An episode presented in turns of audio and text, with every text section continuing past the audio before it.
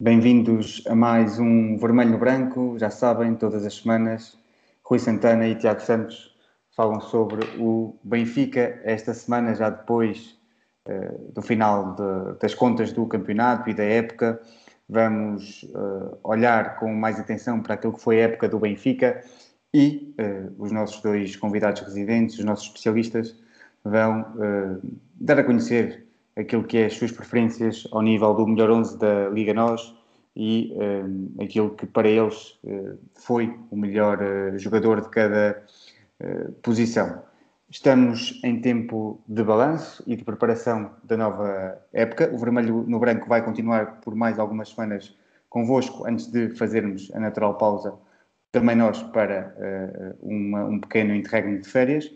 Tiago, começava por ti fazendo aqui o balanço da época do, do Benfica, o que é que escolherias como o melhor e pior da, da época dos encarnados? Antes de mais, boa noite a todos, uh, principalmente à nação benfiquista que nos acompanha semanalmente. É bom saber que estão desse lado uh, a ouvir as nossas opiniões e aquilo que nós temos a dizer sobre o Benfica.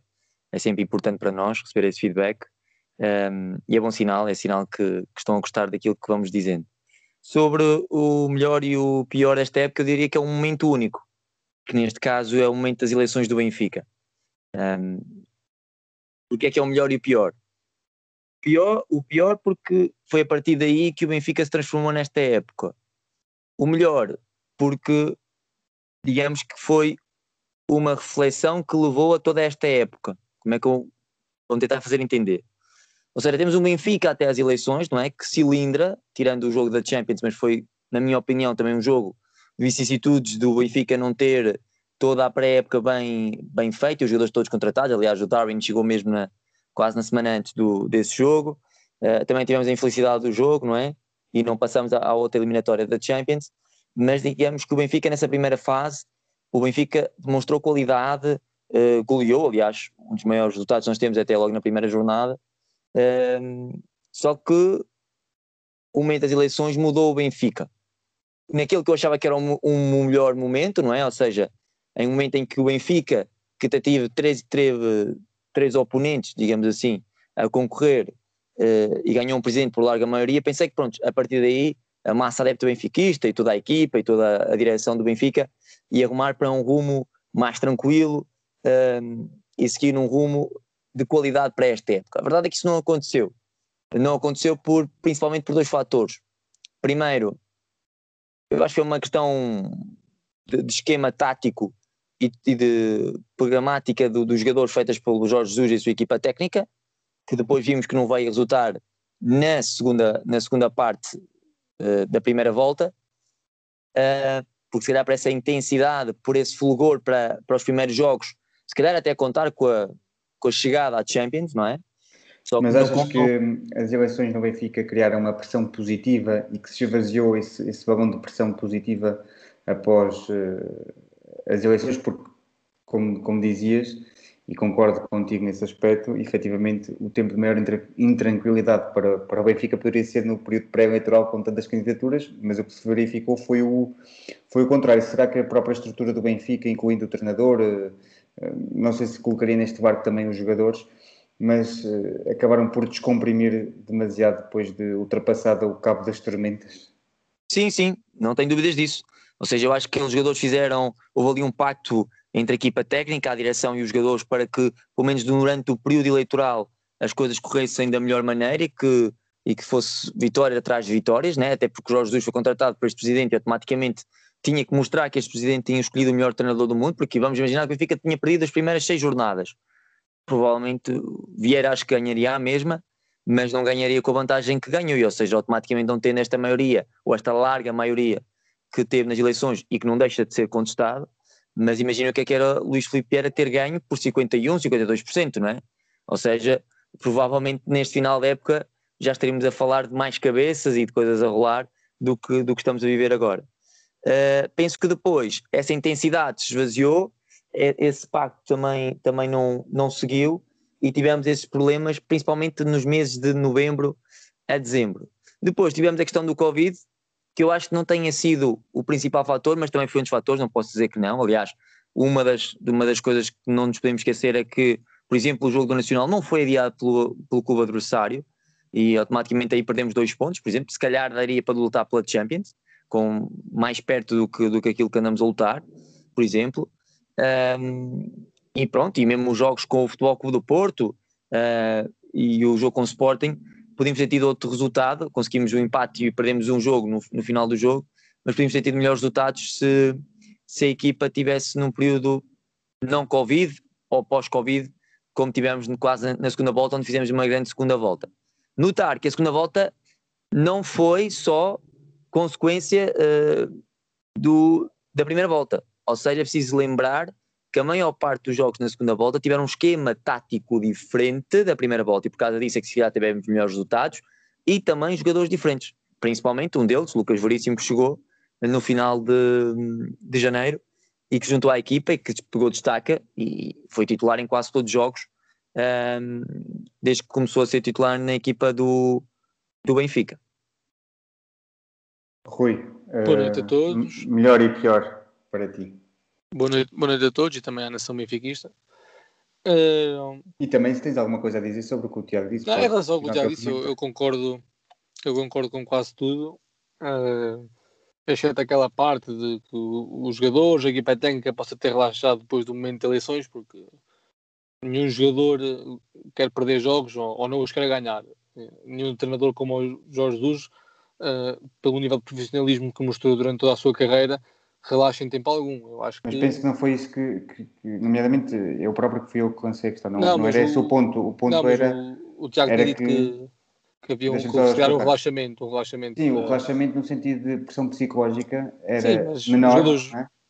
E portanto, com uma pressão psicológica menor, inconscientemente, não, estamos, não, não estava aqui eu a referir-me a que houvesse uma intenção de relaxar, mas havia uma pressão que naquele caso tornou-se uma pressão positiva, porque uh, havia uma eleição em curso e aquilo fez com que os jogadores tivessem uma pressão inconsciente positiva e que houve um natural relaxamento, como acontece tantas vezes em tantos jogos que achamos que vamos ganhar e de repente não é por os jogadores não darem tudo o que podem, mas inconscientemente houve um relaxamento e, a equipa perdeu o jogo onde não, não devia. Era neste ponto de vista, não sei, Tiago, se tu concordas com. Era isto que eu estava a dizer, não sei se era isto que estava sim, a dizer. Sim, sim, sim, era mesmo isso que estava a.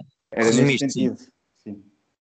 Pois, mas eu, eu, por acaso, de todos os de todos os anos, ou todas as eleições que me lembro do Benfica, também não me lembro de muitas, uh, acho que esta foi aquela que se calhar teve mais oposição e, e, que houve mais oposição do Benfica. E se calhar o, o efeito até devia ter sido o contrário, os jogadores sentirem essa pressão extra e poderem, e poderem quebrar uh, logo no início. Mas não, vimos o Benfica ok, falhou o primeiro grande objetivo da época, que foi a entrada na Champions, mas depois vimos o Benfica nas primeiras sete jornadas que goleava, que muitos foram os jogos onde não goleou por mais porque teve golos ou porque estava em fora de jogo, ou porque havia ali uma falta qualquer no início, da jogada, e, e podíamos ter tido goleadas mesmo de mão cheia na, nas primeiras seis jornadas. Depois foi ali um momento do, do Boa Vista, o que acho que a única vitória da, ou uma das únicas vitórias da primeira volta do Boa Vista é perante o Benfica e logo por 3-0 e a partir daí uh, com, começou os resultados negativos, as vitórias escassas.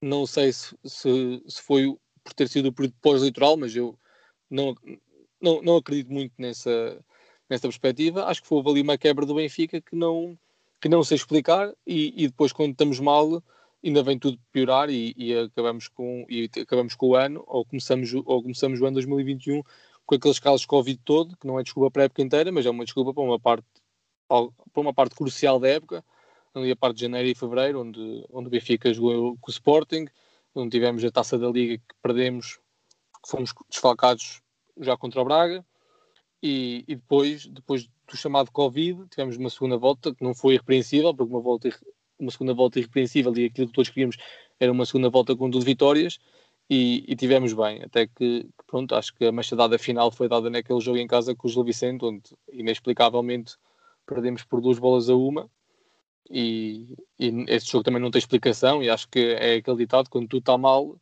não, quando estamos em baixo ainda nos conseguem pisar mais e, e, acho que foi isso que aconteceu. Em relação ao melhor e pior, eu concordo com o Tiago, o, o melhor foi mesmo ali o, o início da primeira volta, o início do campeonato, mesmo que mesmo com o falhanço na Champions, foi ali o início do campeonato e o pior foi mesmo ali aquela, aquela era de resultados negativos, uh, na, mais no, no tempo do Covid, apesar de que tivemos derrotas antes do Covid e, e o Covid não é desculpa, como já disse anteriormente.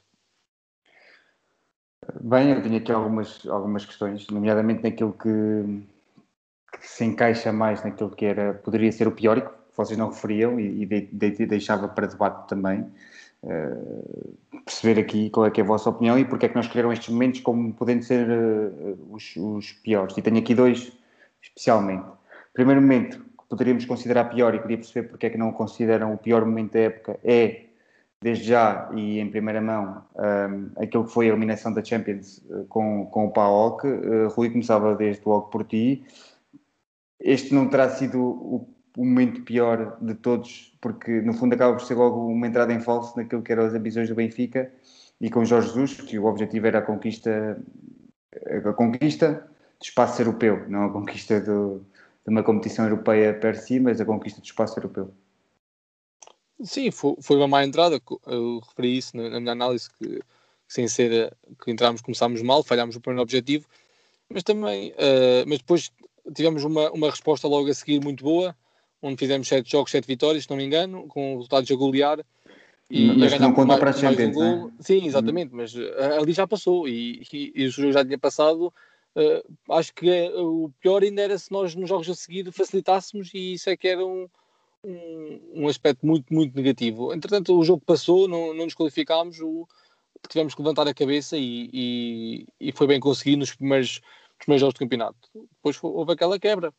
Uh, também não é, um, é uma eliminatória que vimos era, era, para, era para ganhar, mas também o facto de ser jogada só uma mão, ainda por cima num jogo fora, uh, também não, não era. Não, pronto, não, não, não joga a nosso favor, mas claro que nós somos muito superiores ao PAOC, as expectativas eram altas nós acabamos por falhar logo, mas acho que a equipa depois respondeu bem e daí não posso, não posso achar que foi logo aí o pior momento da época do Benfica. Uh, se calhar foi um presságio para aquilo que poderia ser o, o que vinha aí, mas acho que a equipa correspondeu bem.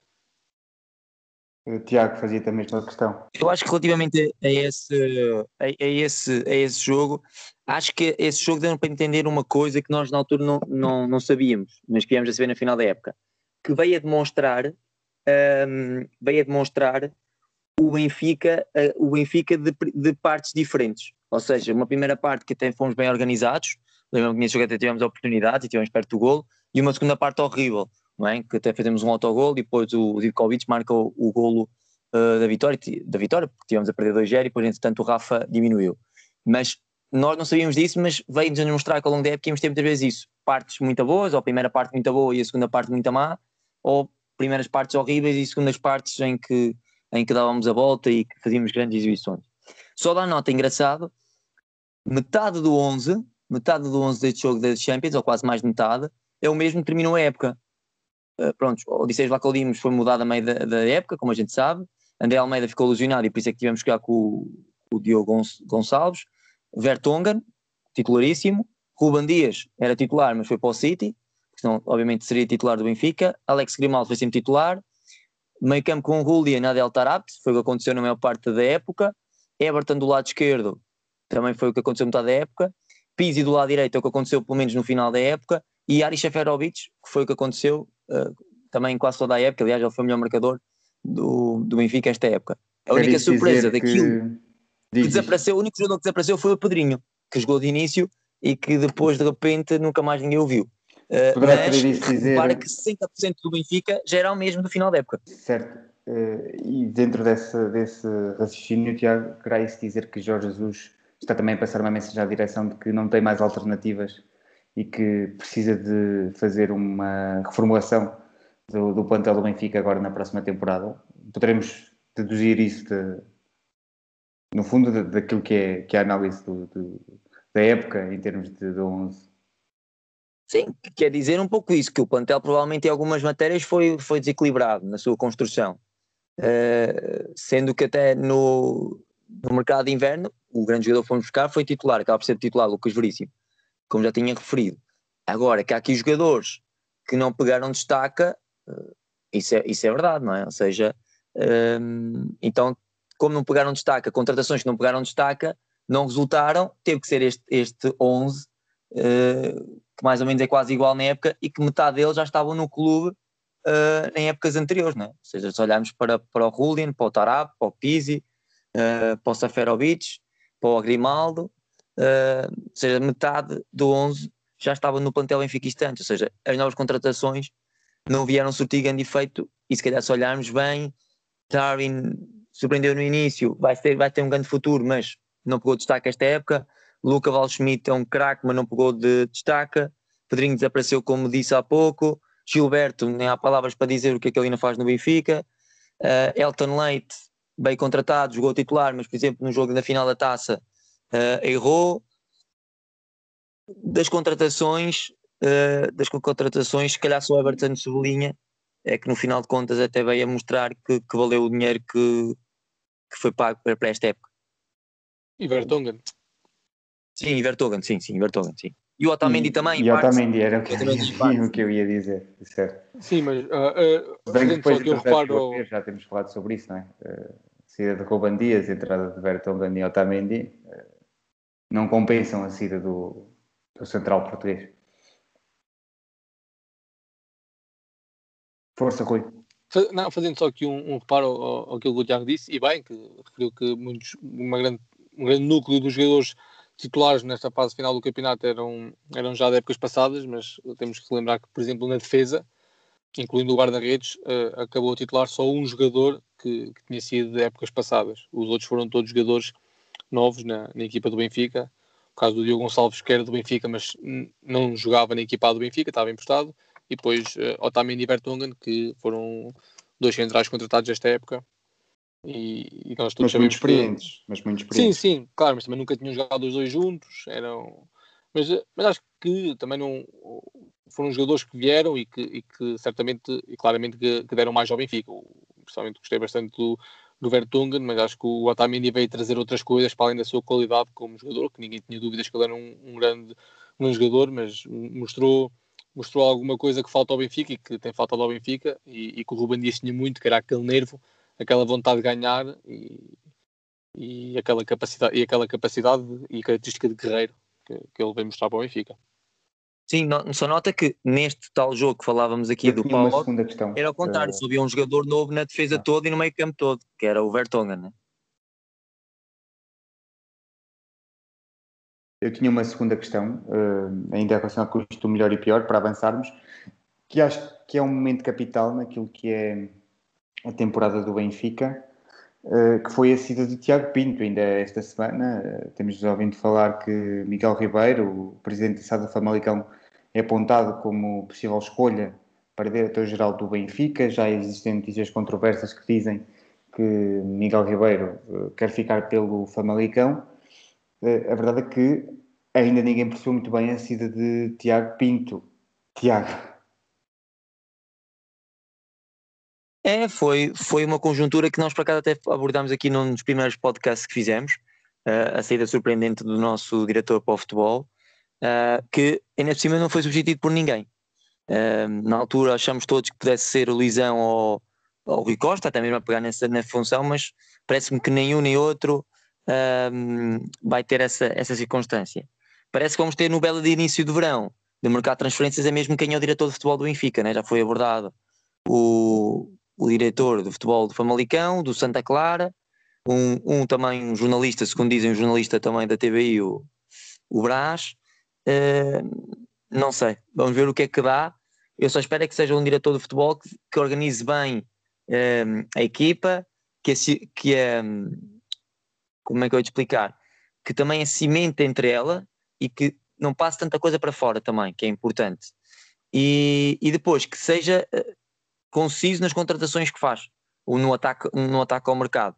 Porque também não podemos estar agora a olhar para muitos jogadores e, acima de tudo, para o Benfica não compensa andar, como fazia antigamente, contratar 12, eh, 15 jogadores para depois emprestar metade do plantel. Eu concordo e, e acho que, que uh, ao juntar tudo o que disseste sobre o que é, o que, é que deveria ser o, o, que deveria ser o próximo diretor desportivo do Benfica, acrescento que tem que ser uma pessoa que seja mesmo benfiquista e que transmita alguma, alguma alma benfiquista naquele balneário que, que, mostra, que mostra aos jogadores e que faça os jogadores sentirem o clube e, e, que, e que entra em campo sempre para defender a, a camisola. Uh, se bem que eu acho que na próxima época isso também vai ser um pouco aquilo que os jogadores vão ver, principalmente nos jogos que espero que seja já com público e, e a porta aberta.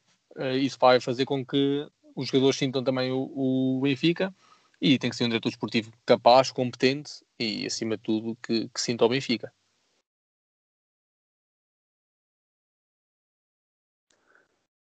Vamos passar para hum, o próximo ponto da nossa agenda. A melhor 11 da Liga, da Liga Nós, para cada um de vocês, sem mais demoras. Uh, Tiago, comece por ti. Qual é que é o melhor 11 da Liga Nós para, para, para ti? Olha, o melhor 11 da Liga Nós é, é, não, foi, não foi assim muito difícil de escolher, tirando aqui um, duas ou três posições, mas vou começar pelo guarda-redes. Eu penso que o Adam tem que ser considerado o guarda-redes, o principal guarda-redes deste campeonato, não só, principalmente pela segunda volta, pelas grandes defesas que fez e que proporcionou ao Sporting pelo menos a vantagem com que chegou aos jogos decisivos e aos jogos finais, que lhe deu outra tranquilidade. Porque eu acho que se não tivesse sido ou três jogos ali em que o, o Sporting ganhou por vantagens curtas, se calhar o Sporting ia tremer mais do que, do que acabou por tremer.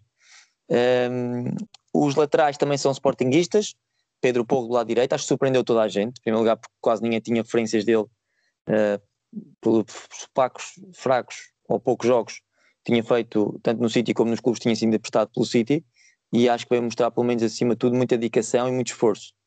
Uh, do lado esquerdo, obviamente, Nuno Mendes, eu acho que ele até vai ser titular da seleção portuguesa neste, neste Euro, apesar de gostar muito do, do Rafael Guerreiro, mas acho que o Nuno Mendes é muito sólido defensivamente e ataca, hum, e ataca muito, muito bem.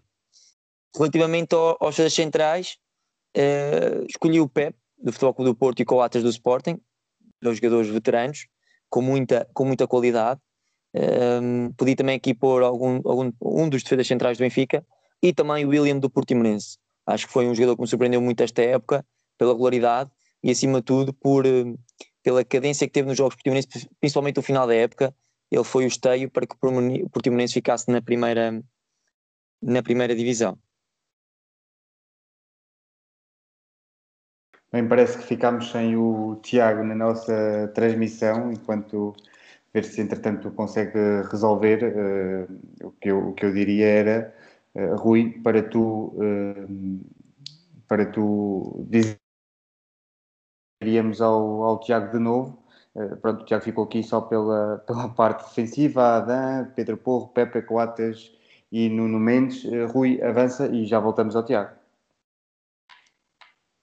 Sim, o, a minha defesa, uh, por acaso, não, não difere muito da, da, do Tiago. Eu coloco aqui o sistema que, que está na moda e que, que, por exemplo, o Sporting atacou esta época e que o Benfica também acabou por, por utilizar, que o, a três centrais, e começo pelo guarda-redes, que é igual ao Tiago, o António Adam.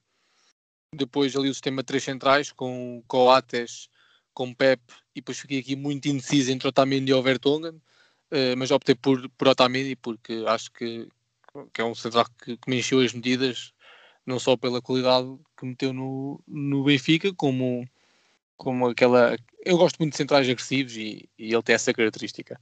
Laterais também igual ao Tiago, com Porro e, e Nuno Mendes. Acho que foram os dois laterais que deram muito ao Sporting. O Porro defensivamente deu muitas mais-valias e ofensivamente acabou por ser um lateral com golo e assistência. Nuno Mendes foi um jogador que, que, chegou, que chegou a fazer a sua época de estreia e, e foi uma época de estreia de sonho para o miúdo de 19 anos, que, ou 18 anos, que, que deu muito ao Sporting. Meio campo com, com dois homens, que é o Padinha e o Sérgio Oliveira. O Palhinha fez uma, uma excelente época no, no Sporting, segurou muito bem aquele meio campo, e o Sérgio Oliveira, um médio que fez à, à volta de 16 golos, se não me engano. Um médio que faz tanto golo tem, tem que ser tem que estar pelo menos no, no 11 da liga. Depois, no apoio ao ponta de lança, no apoio aos dois pontas de lança, coloco o Pote do Sporting e, e na frente Meditaremi e Seferovic.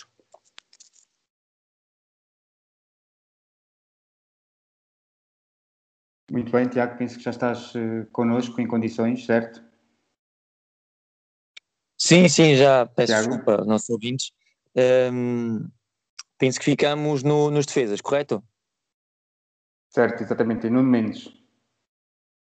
Exatamente. Uh, só uma nota, eu também poria no banco como, como defesa, esquerda, defesa esquerda ou direito os Gaio do Braga e o Grimaldo um, do Benfica. Relativamente ao, ao meio campo, tenho três homens para o meio campo. Uh, Julian Weigl, acho que, que excelente jogador, acho que não há melhor médio defensivo do que ele no campeonato português, não há dúvidas nenhumas. Uh, depois para outra posição pensei em Palhinha, uh, mas eu vou eleger eu vou eleger o, o, o Tarat como, como jogador decisivo. Não só também não tem muitas assistências, tem poucos, poucos golos, mas é, é, um, é o jogador com mais recuperações de posse no campeonato todo, é o que tem o máximo de passos de ruptura num só jogo. Um, acho que é um, um, e até um jogador com, com muito gol, com, com estatísticas elevadas para a posição que, que tem, e por isso decidi pô-lo aqui. E acima de tudo, porque o Palhinha também tem pelo menos um jogo a mais do que, do que devia ter, e por isso não, não o considerei para, para este 11 uh, inicial. Depois, relativamente à outra posição do meio campo, estava em dúvida entre Sérgio Oliveira ou não, mas decidi escolher o Ryan Gold do, do Farense, porque acho que é um jogador por outro patamar e de uma classe enorme e por isso tinha que estar aqui no meu 11 desta, desta época. Relativamente a, aos avançados, escolhi o Pote, porque obviamente foi o melhor marcador e um jogador importantíssimo para o Sporting campeão. Acho que sem ele seria, seria difícil o Sporting ter o resultado que teve. Um, coloquei do outro lado o Galeno, que acho que foi fundamental também para, o, para a quarta posição e pela luta do Braga ao longo deste ano. Eh, não só pelas suas assistências também, mas também por toda a clarividência que ele faz no, no jogo ofensivo do Braga. E na frente, entre Taremi e Seferovic, optei pela, pelo jogador do Futebol Clube do Porto, que me parece mais decisivo do que o Seferovic, apesar do Seferovic ter mais gols. Eh, temos escolhas, temos escolhas muito parecidas nos vossos 11, obviamente o Sporting a dominar uh, aqui uh, grande parte das, das vossas uh, escolhas e vamos recordar os 11 de cada um, começando pelo, pelo Rui. Rui escolhe então o Adam para guarda-redes, tal como, como o Tiago, depois põe o Nuno Mendes e o Porro Uh, nas laterais e, e, no meio, aqui numa, numa tática de 3-4-3, no meio fica o Otamendi, o Pepe e o Coates, no meio campo o Palhinha e Sérgio Oliveira. E depois uh, Potter no apoio a Seferovic e Taremi. Uh, relativamente ao 11 do um, Tiago, Tiago, não sei se queres tu dizer, porque entretanto com os cortes acabei por, por ficar aqui sem sem o, sem o, o 11 completo, por isso pedia-te que, que, que recordasse o teu 11 de forma rápida. Adam, Porro, Pepe, Coates, Mendes, depois linha 3 meio campo, Weigl, Tarat e Ryan Gold, na frente, Pote, Taremi e Galeno, 4-3-3. Muito bem, eh, e, e, eh, por acaso aqui o Ryan Gold e o, e o Galeno uh, entrarem aqui fora de, aquilo que são os três grandes, não é? Portanto, se não estou em erro, uh, o 11 do Rui não tem qualquer jogador fora do uh, Porto, Benfica e Sporting. E aqui entrar o Farense e o Braga na equação do uh, Tiago. Estamos a aproximar-nos uh, do fim, ainda há tempo para sabermos mais uma opinião de cada um dos nossos convidados residentes e íamos para aquele que consideram o melhor uh, jogador de cada posição de forma muito rápida para, para depois fecharmos o nosso podcast esta semana. Começava por ti, Tiago, uh, melhor guarda-redes para ti. Hum, sem dúvida, o Adam, porque estava aqui no meu 11, por isso tem que ser ele o melhor guarda-redes da Liga Nós. Uh, Rui, melhor guarda-redes da Liga Nós para ti.